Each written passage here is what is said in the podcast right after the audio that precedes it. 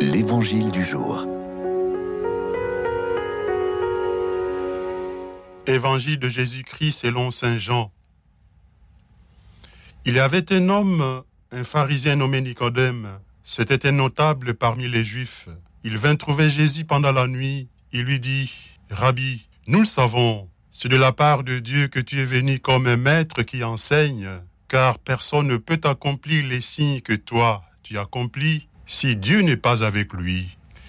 Jésus lui répondit, Amen, Amen, je te l'ai dit, à moins de naître d'en haut, on ne peut voir le royaume de Dieu. Nicodème lui répliqua, Comment un homme peut-il naître quand il est vieux Peut-il entrer une deuxième fois dans le sein de sa mère et renaître? Jésus répondit, Amen, Amen, je te l'ai dit, personne, à moins de naître de l'eau et de l'esprit, ne peut entrer dans le royaume de Dieu. Ce qui est né de la chair est chair, ce qui est né de l'esprit est esprit. Ne sois pas étonné si je te dis, il vous faut naître d'en haut. Le vent souffle où il veut, tu entends sa voix, mais tu ne sais ni d'où il vient, ni où il va. Il en est ainsi pour celui qui est né du souffle de l'esprit. Est-il possible de naître quand on est vieux?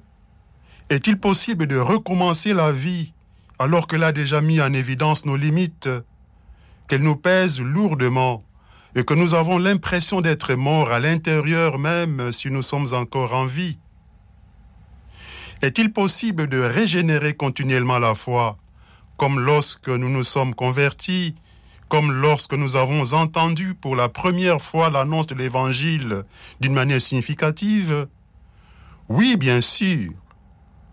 Nicodème est le saint patron de tous ceux qui n'abandonnent pas, de ceux qui, même la nuit, continuent de chercher une réponse, qui ne se laissent pas submerger, ni paralyser par leurs limites évidences, qui ne se laissent pas décourager par l'évidence d'un monde qui ne semble rien comprendre et s'est précipité vers l'abîme, exactement ce que le Christ lui manifeste.